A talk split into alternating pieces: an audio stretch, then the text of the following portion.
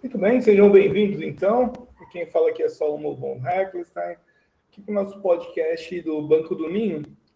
Vamos tratar então de um termo que ele é muito comum, chama-se especulação. Então, se você tem interesse no mercado financeiro, uh, ou mesmo na vida comum, então existe especulação, especulação em diversos uh, uh, modalidades, né? em diversas modalidades e ela está sempre presente na vida de todos. Então, quando você vai, por exemplo, comprar uma casa que está mais barata, você vai vender, né?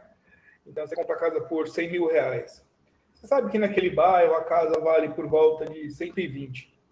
Você vai fazer uma reforma ali e vai poder vender lá por 120. Então, se você gastou 5 mil na casa, vai sobrar 15 mil de gordura, né? Que a gente fala. Então, você está especulando mas vou tratar aqui dos, uh, dos temas, uh, do, das origens, né, da característica, como funciona. Bom, a especulação no comércio, uh, quando você está comprando um, um, bem de algum tipo com a esperança de que o seu valor aumente em pouco tempo. É, foi o que eu acabei de falar, especulação na construção. Em finanças, é a prática de realizar operações arriscadas em uma tentativa de ganhar com as flutuações do mercado em um curto espaço de tempo e não através de, dos propósitos intrínsecos do instrumento, como é, os próprios dividendos de uma ação. É, essa é uma explicação, uma visão panorâmica do, do termo. A, a origem do termo, no bom senso, especulação significa qualquer operação destinada a obter uma vantagem ou utilidade explorando situações favoráveis inescrupulosas. Né? É, o termo especulação vem do latim speculus, observação, que é de quebrar, que é observar, examinar, ou aquele que realizou a atividade de guardar os legionários. Daí o, o, o sentido etimológico da palavra, que é olhar longe e olhar profundamente com atenção e, portanto, em um sentido traduzido, seria olhar para o futuro ou prever o futuro. Já a entrada do latim, latim tardio, especulatore, né? Uh, especulação eh, indica a atividade da investigação filosófica. O termo é usado hoje no campo eh, filosófico com o significado de reflexão, meditação, preservando assim o sentido etimológico original do vigia romano que olha para a distância.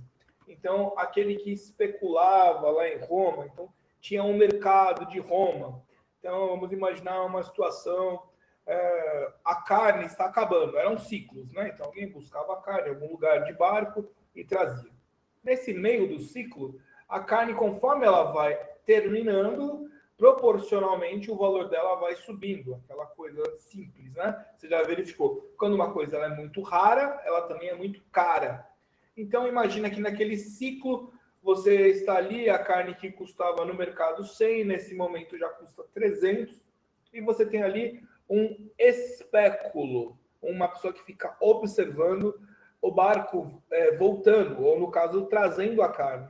Então, imaginar que você verifica que o barco está por exemplo, a 10 dias de chegar para você. Você tem um mercado de carne, sua carne que é o mercado 100, estava sendo vendida a 300.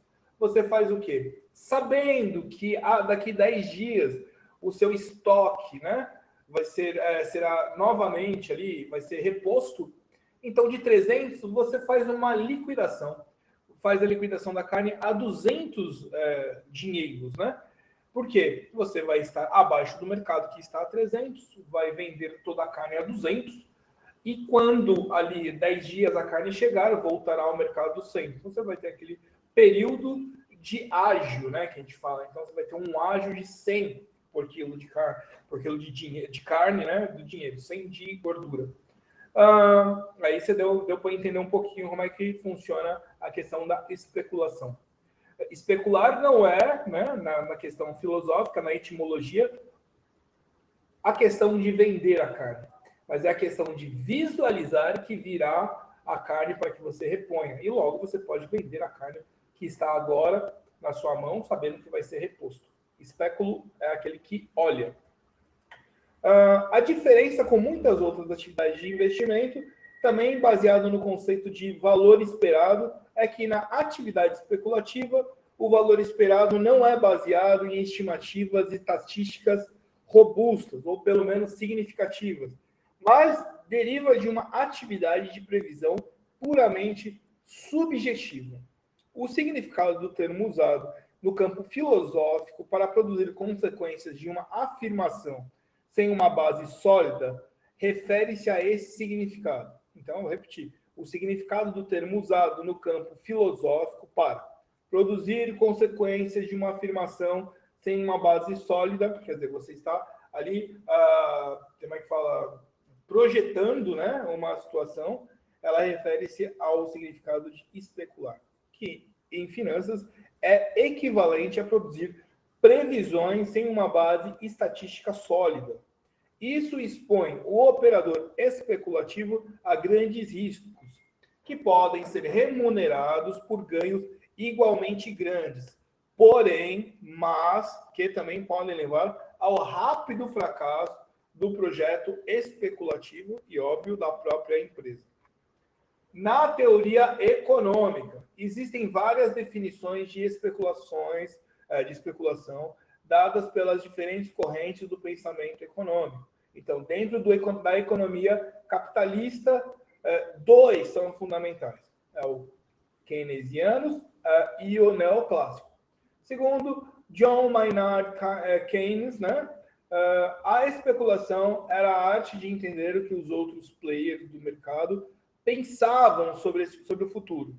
A este respeito, a metáfora concurso de beleza. Para adivinhar qual linda garota que vai ganhar o concurso de beleza, nossa opinião pouco importa. Então é inútil tentar entender qual é a mulher mais bonita, essa é a teoria. Para adivinhar o vencedor, devemos tentar entender como a maioria dos jurados votarão. Entendeu? Então você tem lá, dá esse exemplo. No, campeonato lá, Miss, Miss Mundo, lá, Miss Brasil, não adianta a sua opinião sobre qual mulher é mais bonita na sua opinião. Você gosta de loira, outro gosta de mulher, outro gosta de negra, outro de asiática. É, não interessa. Interessa você entender como a maioria dos jurados votará e dali sairá a, a vencedora. O mesmo vale, então, para o mercado de ações. Não adianta eu ter a minha opinião sobre é, qual a melhor ação, porque eu estou especulando. Não, não estamos tratando aqui do investimento baseado em dividendos. Por exemplo, você investe lá uh, Petrobras, que hoje passa problema com dividendos, vamos usar esse exemplo. Então, ela paga dividendos 8%, é mais, mas vamos usar como exemplo. 8% de dividendos. Então, eu vou investir nessa empresa, focando no 8% anual de dividendos. Não. Especulação é a ação da Petrobras nesse momento está a 10 dinheiros.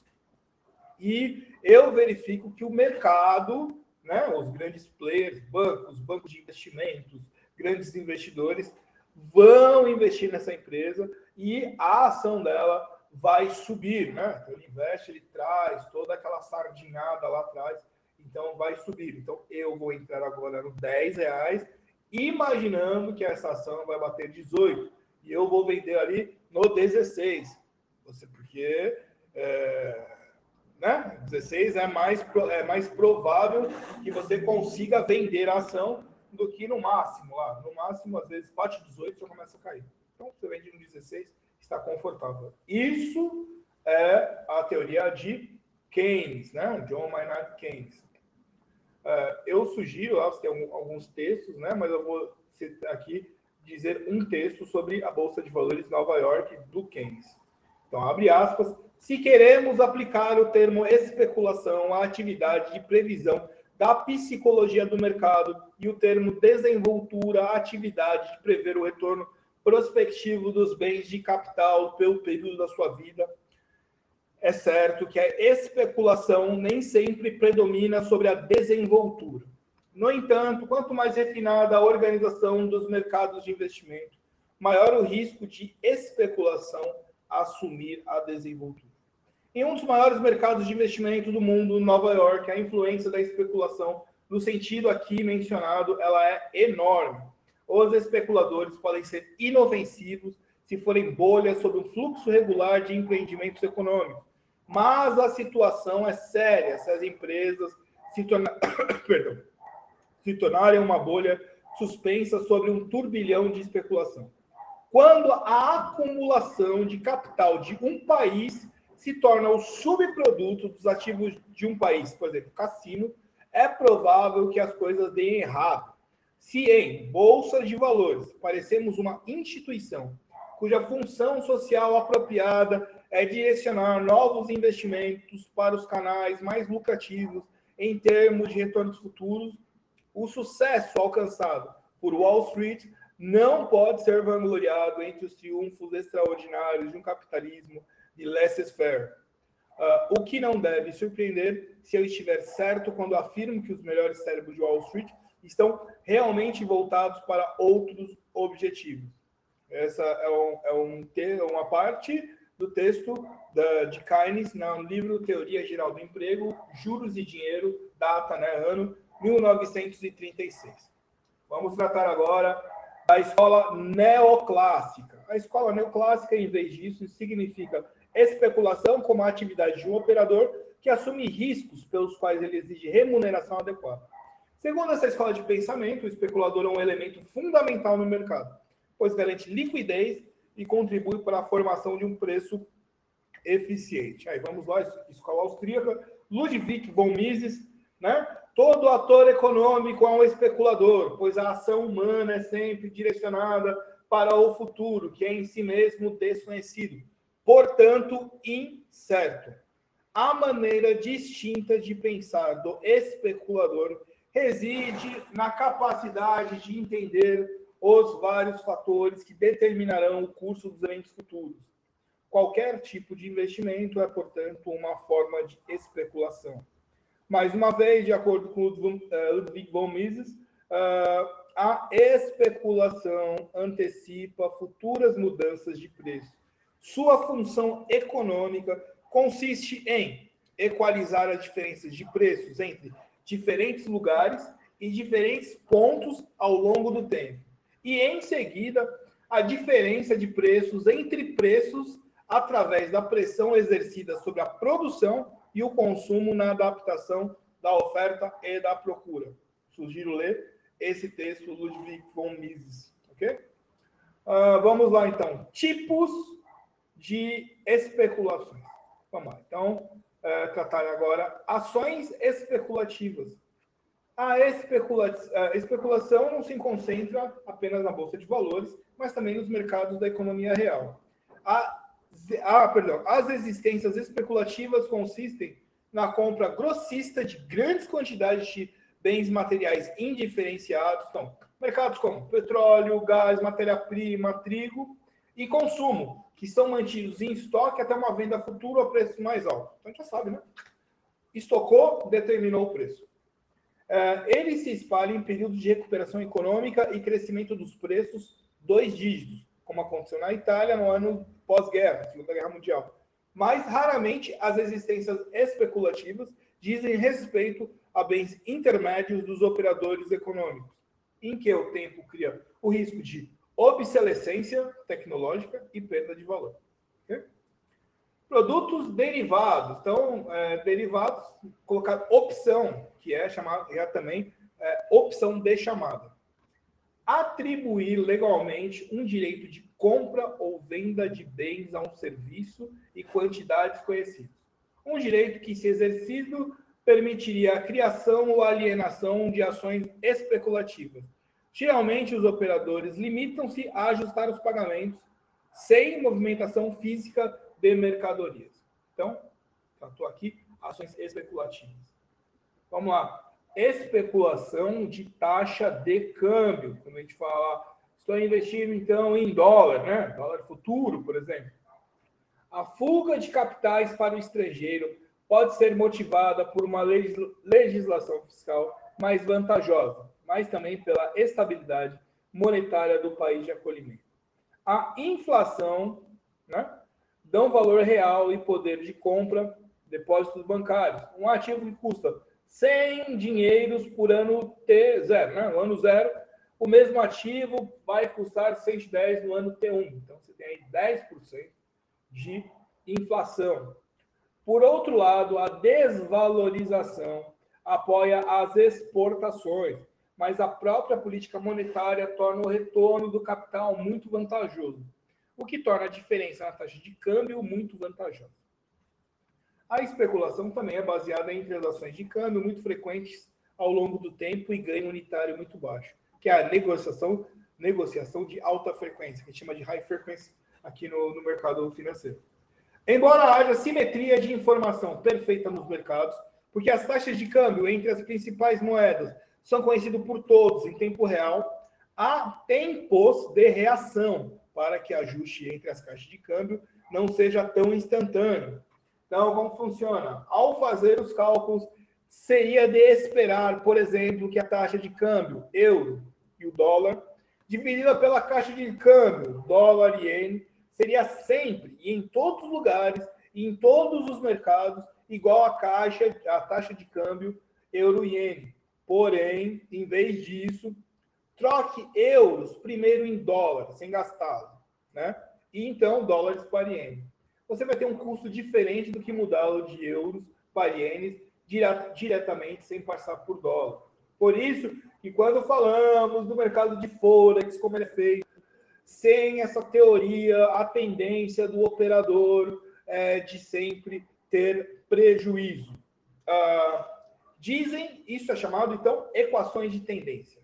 É verdade, não em cada momento do tempo, mas depois de um certo tempo, de, um, um, certo tempo terminado, de, que a gente chama de ajuste, mimados pelo fato de que, embora as taxas de câmbio se alinhem entre si, elas também con continuam a variar. Neste caso, enquanto a taxa de euro iene né, deve se alinhar com a, o euro-dólar e o dólar-iene né, nessa, nessa, nessa linha, tomado com as duas variáveis independentes, também continua a variar. Para algumas moedas sujeitas a ataques especulativos, a um papel inadequado do Banco Central, a mudança é praticamente completamente aleatória. O tempo mínimo de alinhamento entre taxas de câmbio não é calculado e conhecido teoricamente, e pode ser tal que permita a especulação também por operadores humanos e não humanos.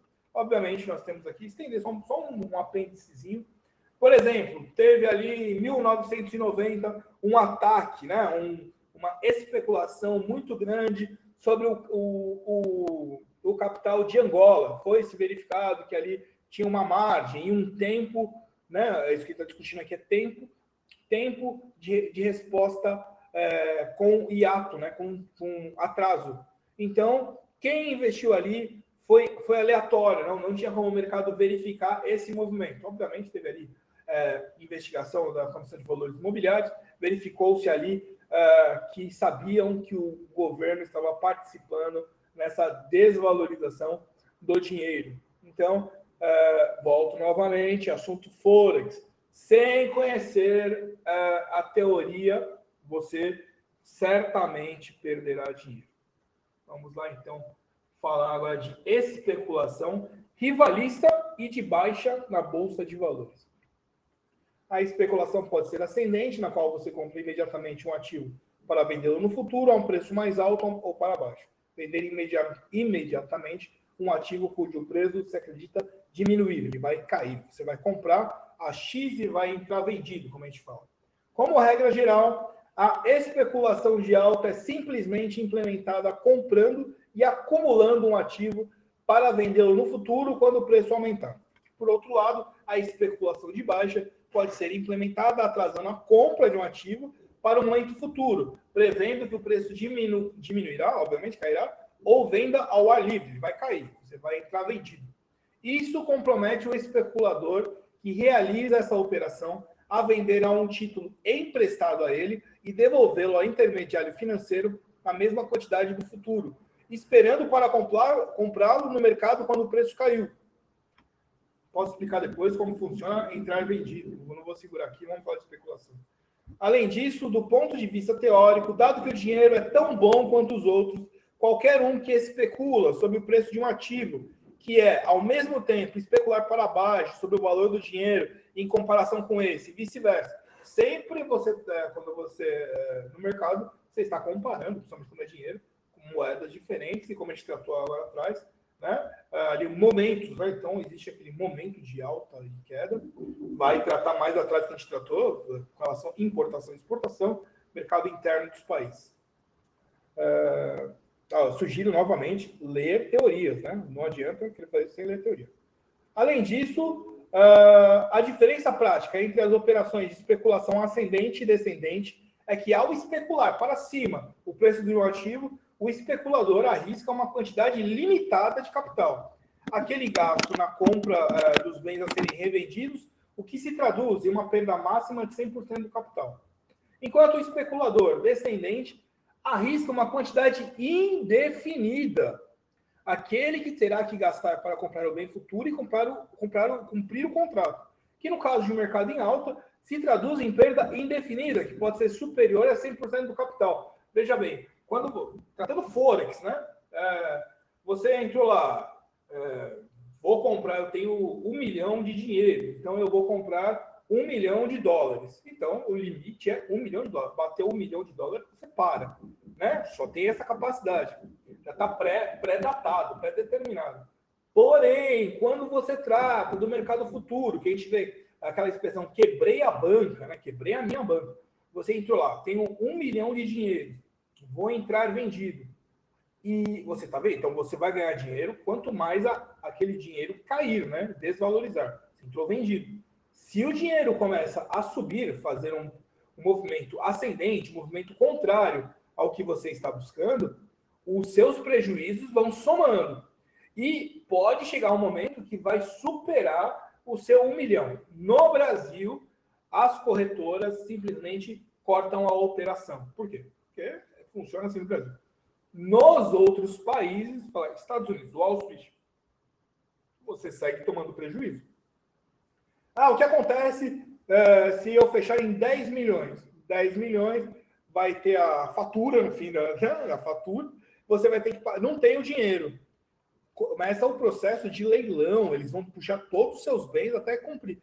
Não tem dinheiro, vai preso.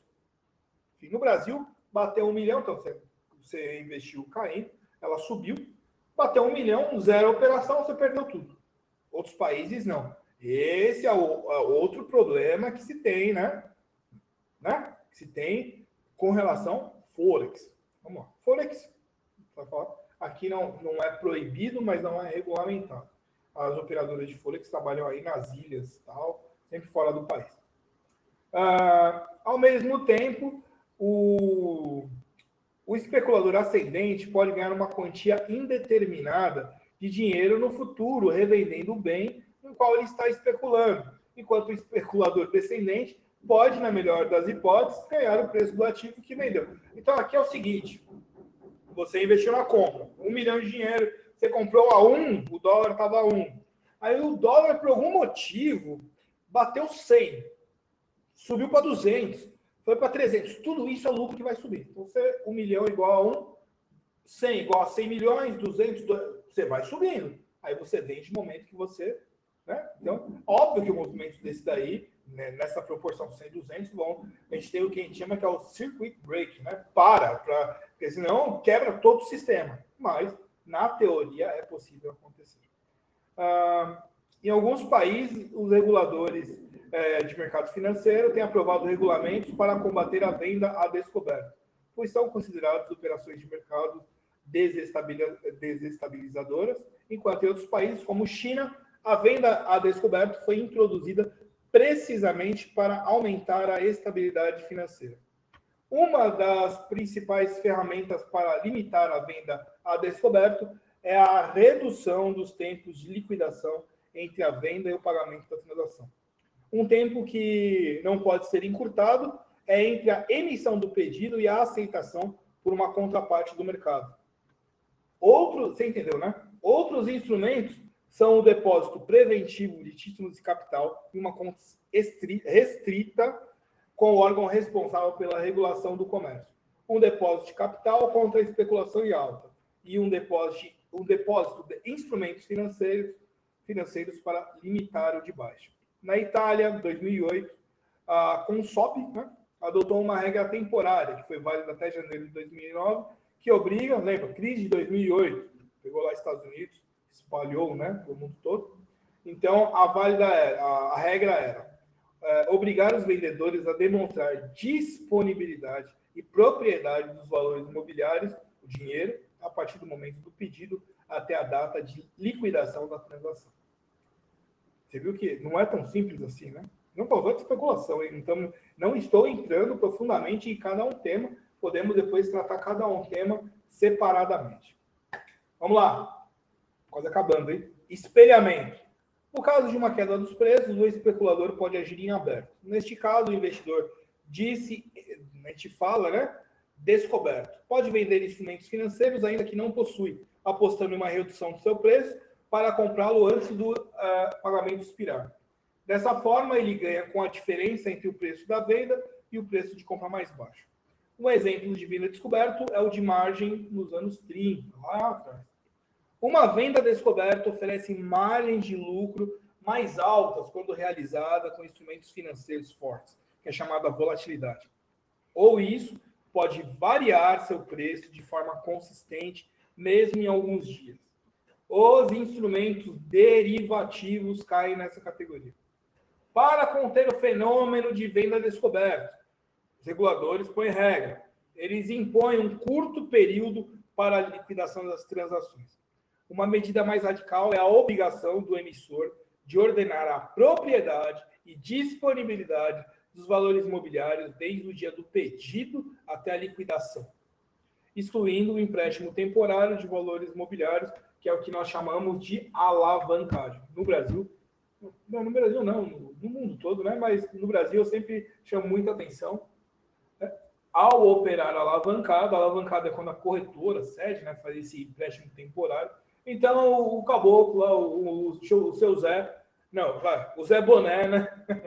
Ele tem mil reais. A corretora empresta temporariamente 40 vezes ele. Tem 40 mil, então, para fazer a operação. Presta atenção, porque a, a garantia é os seus mil. Então, se abaixou, bateu mil, acabou. O pessoal não entende, né? Não, mas eu tinha 40 mil ainda. Não, não, você tinha mil de garantia. Né? Se você estivesse operando só com mil e caísse 40%, aí sim você acabaria com 600. Mas como você tinha 40 mil quando ela variar, 40 sobre 1 vai variar 1%, vai dar, 40, vai dar um 400, 2, variou 3%, já era. E 3% varia bem rápido. Vamos lá então, penúltimo. Especulação sobre instrumentos derivativos. A especulação sobre instrumentos derivativos é alcançada principalmente comprando e vendendo esses instrumentos sem estar na posse do parente abaixo isto é, agindo ao ar livre. A ação externa permite, no mesmo risco, multiplicar uh, o tempo uh, que é o retorno e a alavancagem através do uso da margem, que eu acabei de falar. O interesse do investidor não é ter uma quantidade de moeda estrangeira ou de matérias-primas disponível em uma determinada data e preço, mas lucrar com a venda e compra do derivado. Junho de 2008, crise novamente, Estados Unidos, lá no mercado imobiliário. Para conter a especulação, CVM americana, SEC, uh, ah, impôs restrições à venda de derivativos para investidores que não podem demonstrar a posse do subjacente, do subjacente por meio de um certificado de depósito próprio de terceiro. Vai investir, deixa ver se tem dinheiro, verifica lá o certificado, beleza, está liberado. Não tem certificado, não pode investir Segue o jogo. Entre as possíveis regulamentações para reduzir a especulação sobre derivados, em particular matérias-primas, café, soja, boi, etc., ou gêneros alimentícios, podem ser adotados as seguintes. Anota aí, isso é importante. Reduzir a duração máxima dos instrumentos financeiros. Cada compra e venda do derivado é suscetível de aumentar o preço do derivado do título subjacente. Estuda em setores Proibir fundos que investem em derivativos com esses subjacentes. Okay?